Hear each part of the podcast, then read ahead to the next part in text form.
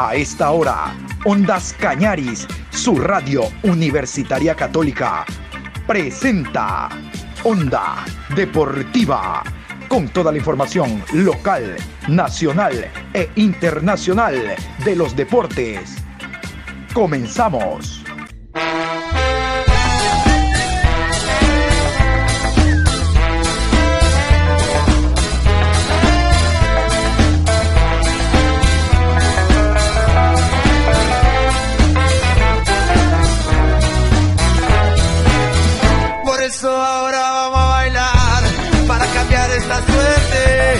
Sabemos gambetear para ausentar la muerte. Vamos a bailar para cambiar esta suerte. Si sabemos gambetear para ausentar la muerte. Hola, ¿qué tal? ¿Cómo le va? Buenas tardes, Juan Pablo. Con el gusto de siempre, aquí estamos iniciando la programación Onda Deportiva. Hoy miércoles 27 de julio, programa 1007 a lo largo del día. Vamos a hablar de la preparación de los clubes de la Liga Pro Betcris. Eh, ha hablado el presidente de 9 de octubre, hablamos del abogado Abdalá Bucarán Puley, Dalo Bucarán. También tendremos algunas novedades del Deportivo Cuenca, que con transmisión de Ondas Cañaris este viernes se inicia la nueva fecha del campeonato. Deportivo Cuenca, Sociedad Deportiva Aucas. Promete ser un gran partido. Pero vamos a iniciar con un tema que nos llama la atención a todos, y cuando digo todos me refiero al Ecuador entero, porque está latente la posibilidad de que no se juegue la final única de Copa Libertadores de América en territorio ecuatoriano, particularmente en el Estadio Monumental, en el Estadio del Barcelona. 200 años de independencia, recuerdan usted, se viven casualmente en el Monumental en eh, la final única. Esa era la idea.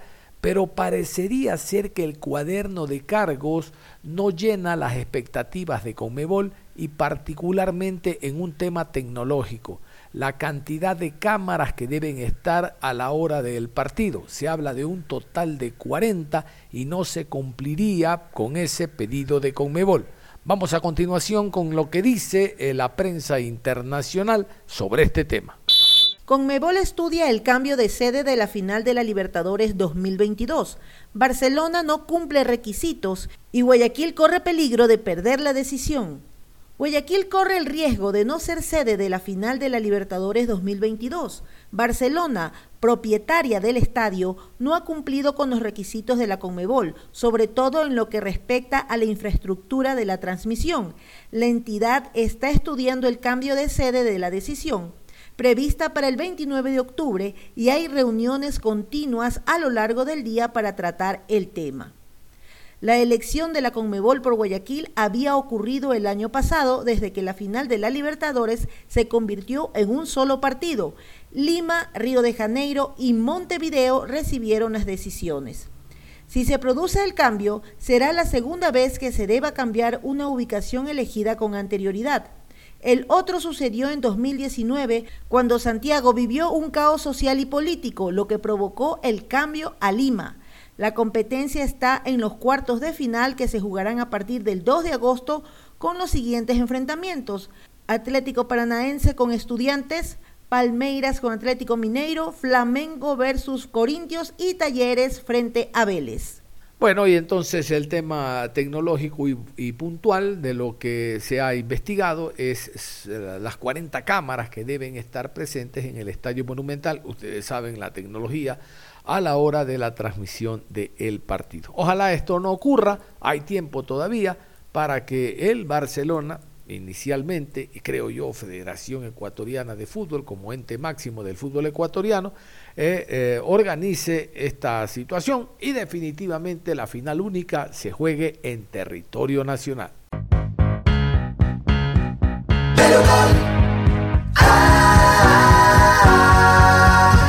En Betgris tienes la diversión asegurada. Disfruta a otro nivel con los mejores encuentros deportivos. Apuesta tus moneditas de fe y gana miles de dólares. Recuerda que por cada 10 dólares depositados en red activa, tienes la oportunidad de ganarte una TV ULED 4K de 75 pulgadas. No esperes más y participa para ver tus partidos favoritos a otro nivel.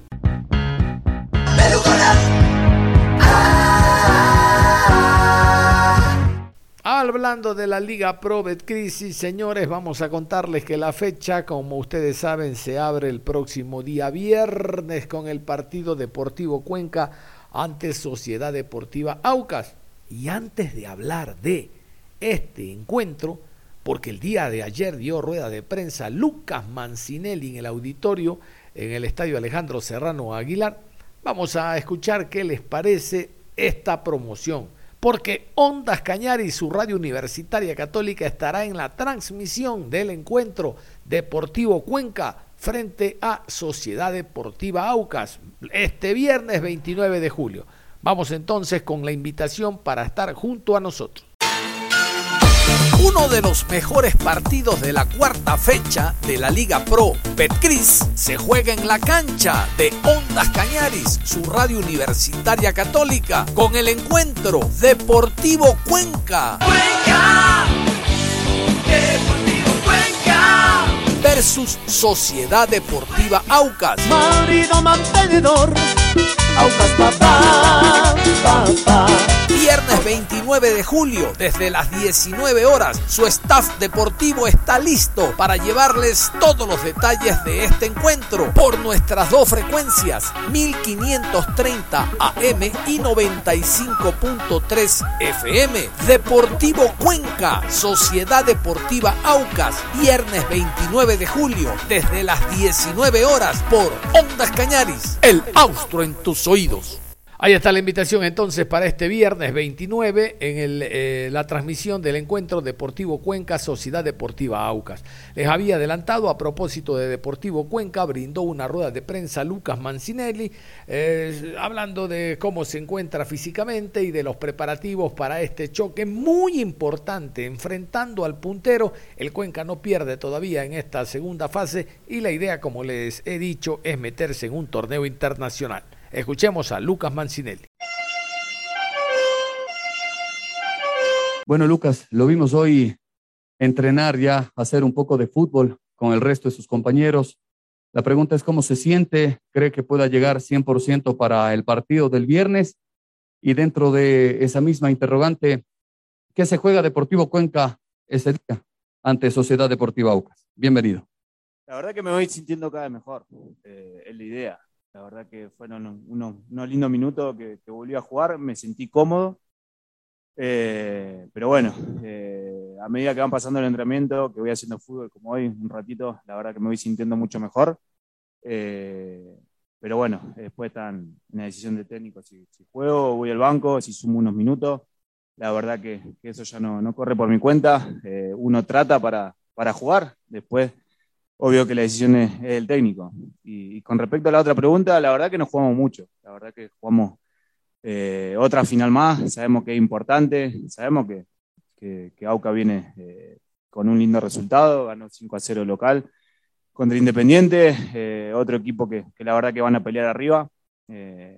Entonces nosotros tenemos que ser conscientes de que nos jugamos muchas cosas, tres puntos para, para seguir peleando. Porque nuestro objetivo es, es claro, seguir en el lote para pelear la, la entrada a una copa y, y creo que, que, si ganamos a un equipo que la verdad que, que, es directo, un equipo que va a pelear la etapa y va a pelear por, la, por entrar a las copas, la verdad que, que va a ser un lindo partido, va a ser un lindo partido abierto, eh, entonces la idea es, es, quedarnos con los tres puntos.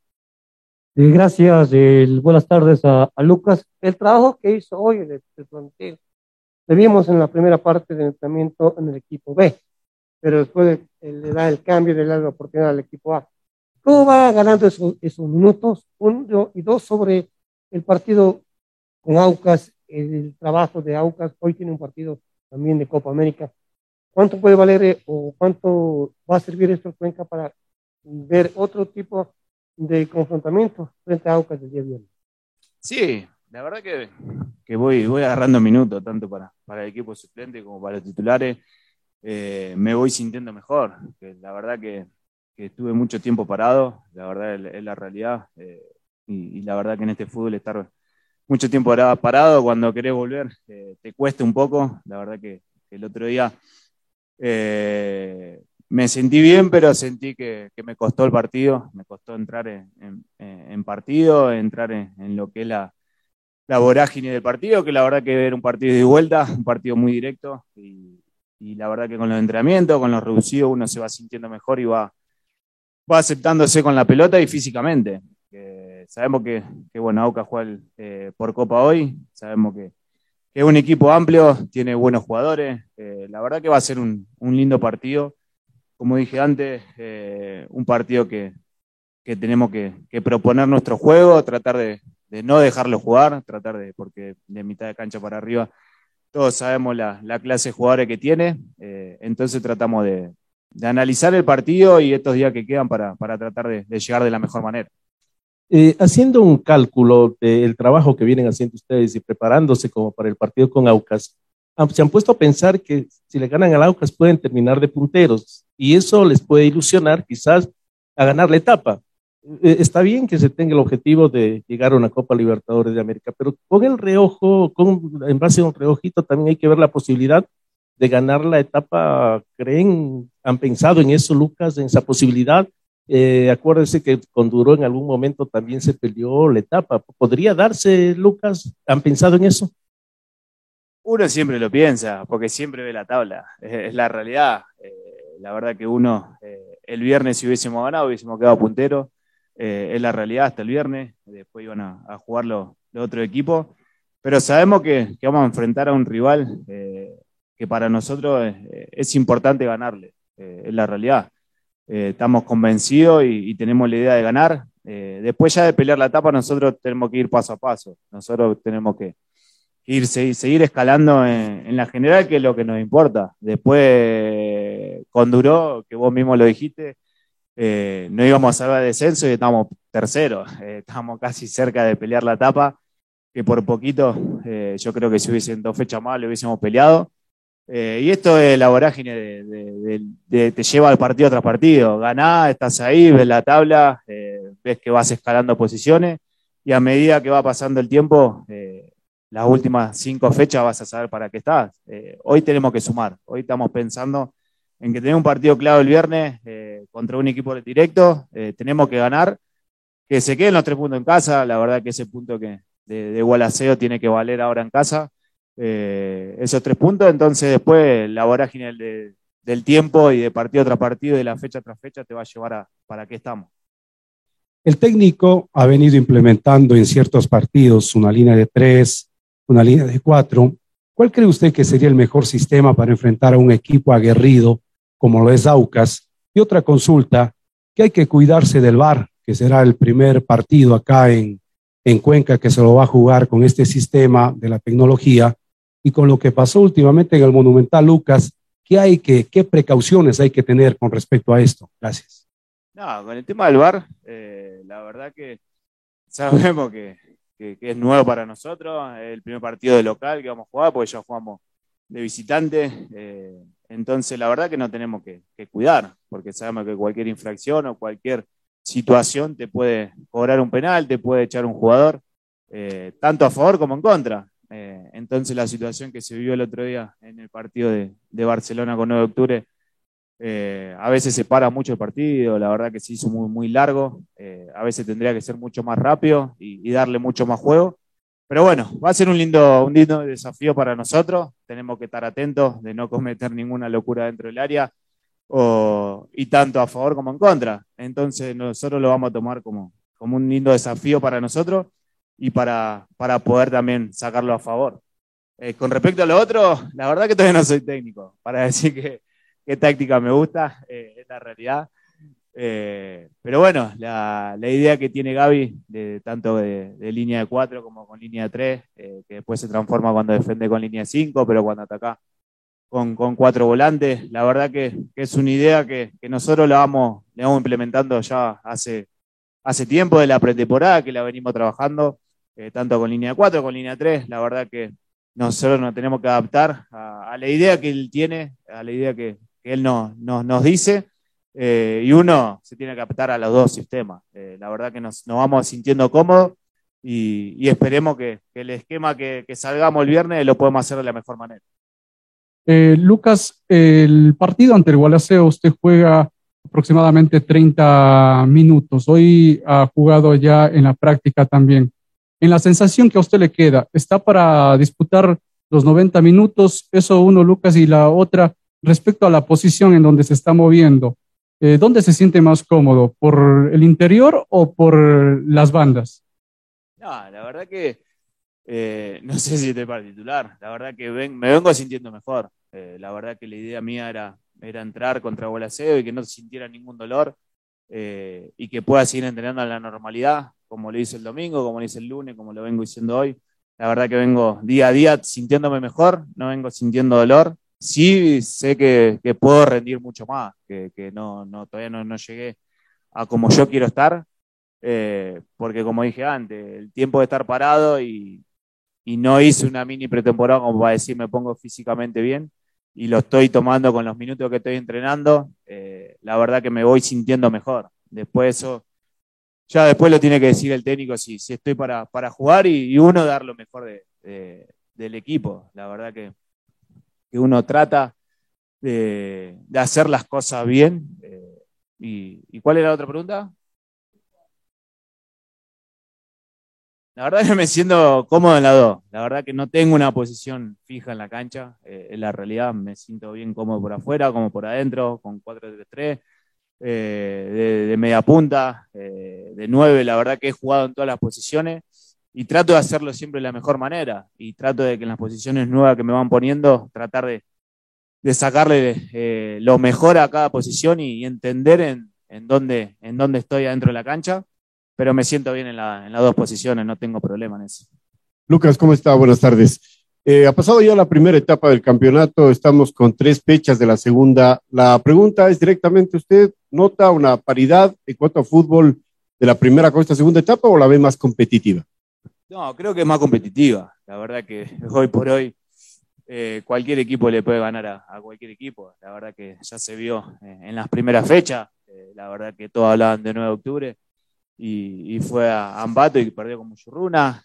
la verdad que cualquier equipo le puede ganar a cualquiera. Auca le hizo 5 Independiente, que no, no se lo esperaba. Iba a ser un partido parejo, pero, pero bueno, también después con, con lo que pasó en el partido, con la expulsión eh, benefició, pero bueno, yo creo que una etapa eh, bien pareja y bien complicada a la del resto del campeonato. La verdad que estamos todos muy parejos. La verdad que, desde el primero al décimo hay una paridad muy importante y, cualquier equipo le puede ganar a cualquiera.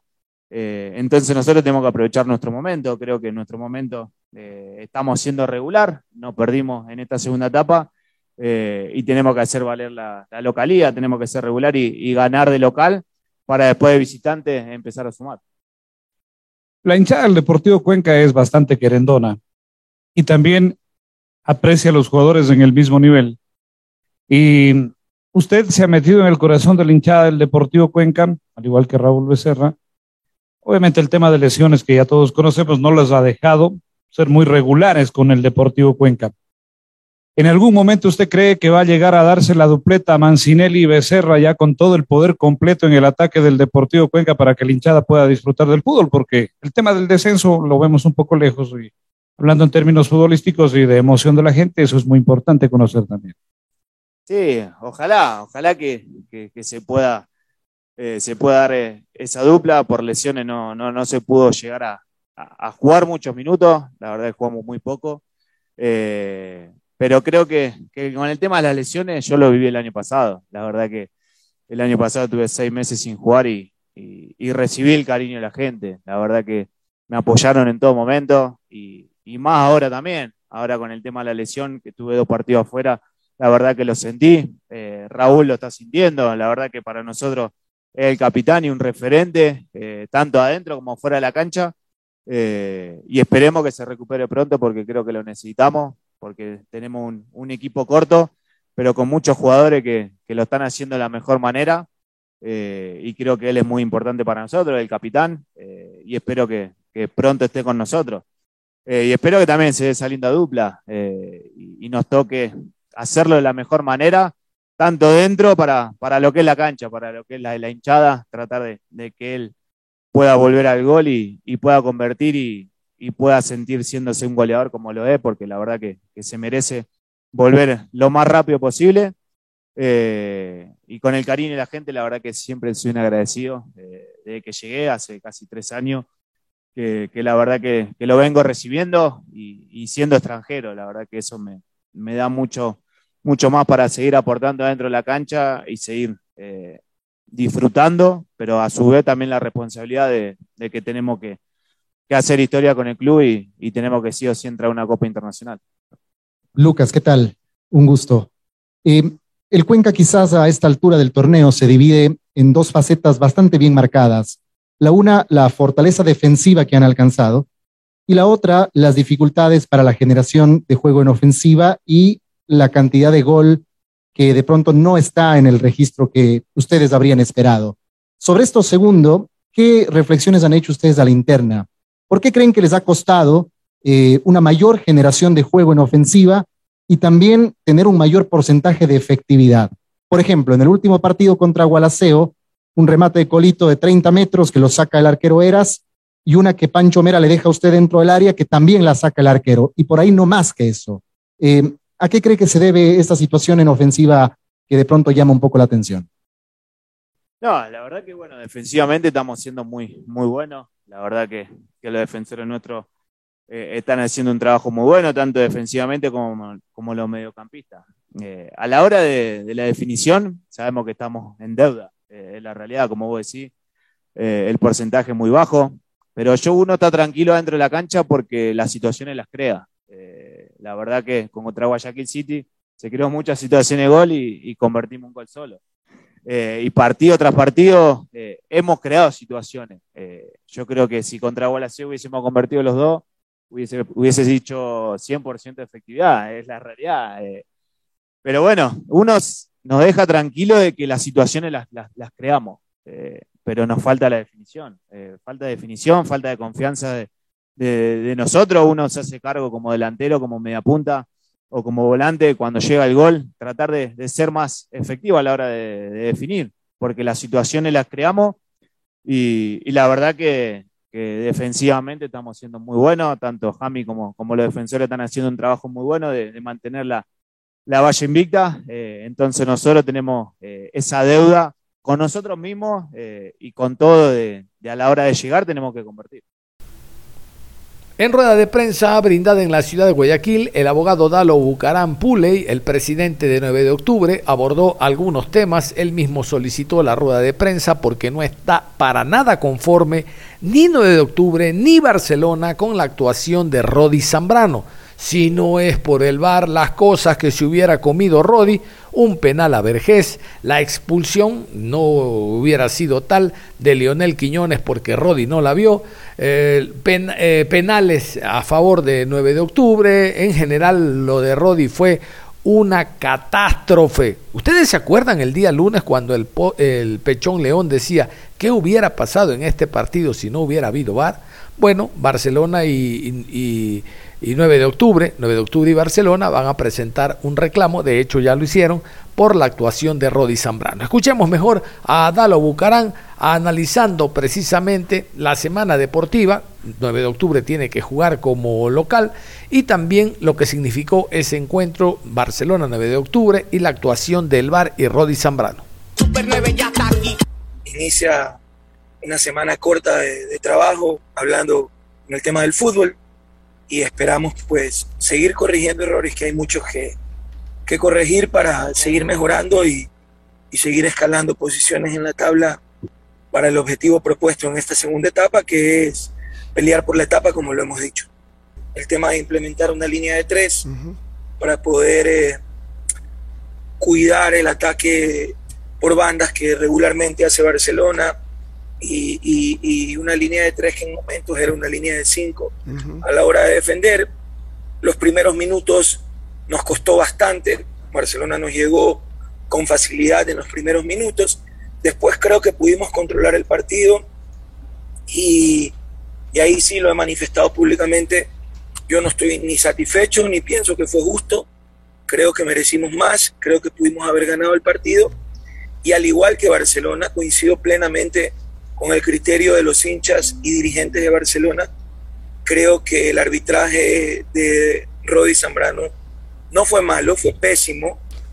Buscó ser protagonista en el partido y finalmente terminó afectando el espectáculo, haciendo jugar un partido de 122 minutos en los que realmente se jugó muy poco, enfriando a los jugadores, cortando el ritmo de juego y afectando un ritmo muy dinámico. Que ojo, de no haber habido VAR, se hubiese cometido una gran injusticia contra nuestro club, no sancionando penales, expulsando jugadores y sancionando penales para el rival que no eran o haciendo repetir penales que no estaban dentro de lo que el reglamento ordena. Así que, por un lado, creo que el VAR intentó hacer justicia, pero por otro lado tuvimos un referí ansioso de, figurar que terminó afectando el espectáculo. Y gracias a Dios que hubo VAR. Y gracias a Dios que hubo VAR porque si no el penal contra Vergés no era sancionado, hubiese sido René Jaramillo expulsado por reclamos ante la repetición del penal que, que falló Fidel Martínez.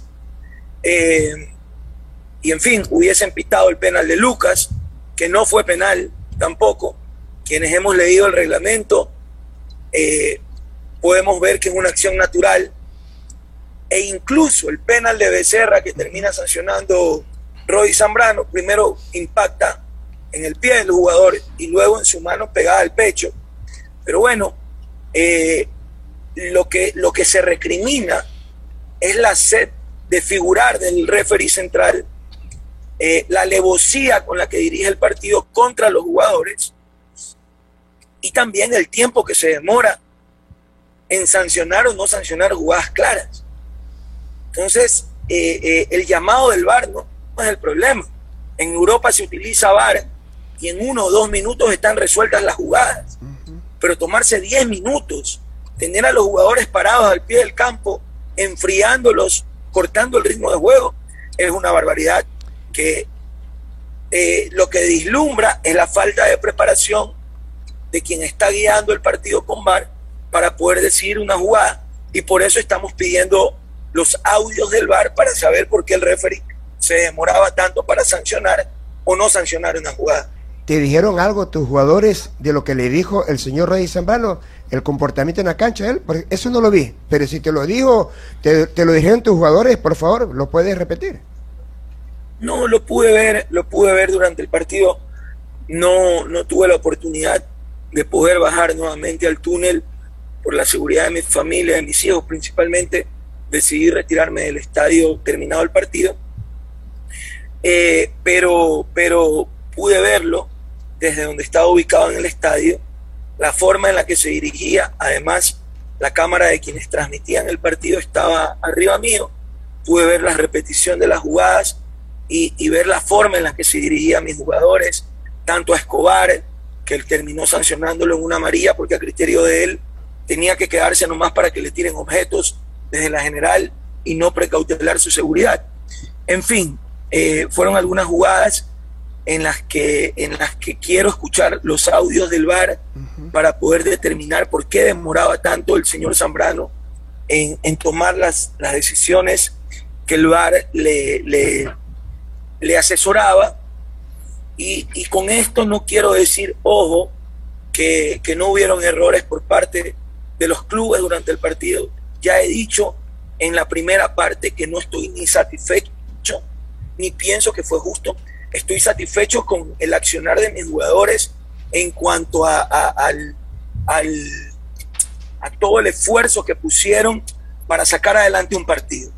Pero de ahí creo que en cuanto a planteamiento, en cuanto a cambios, pudimos haber hecho mucho más y pudimos haber quedado con los tres puntos, pero nos faltó un poco de ambición a la hora de, de implementar los cambios y de usar jugadores de calidad que tenemos en la Nada más cerramos la información deportiva a esta hora de la tarde, invitándolos a que continúen en sintonía de Ondas Cañaris. Si sabemos para la muerte.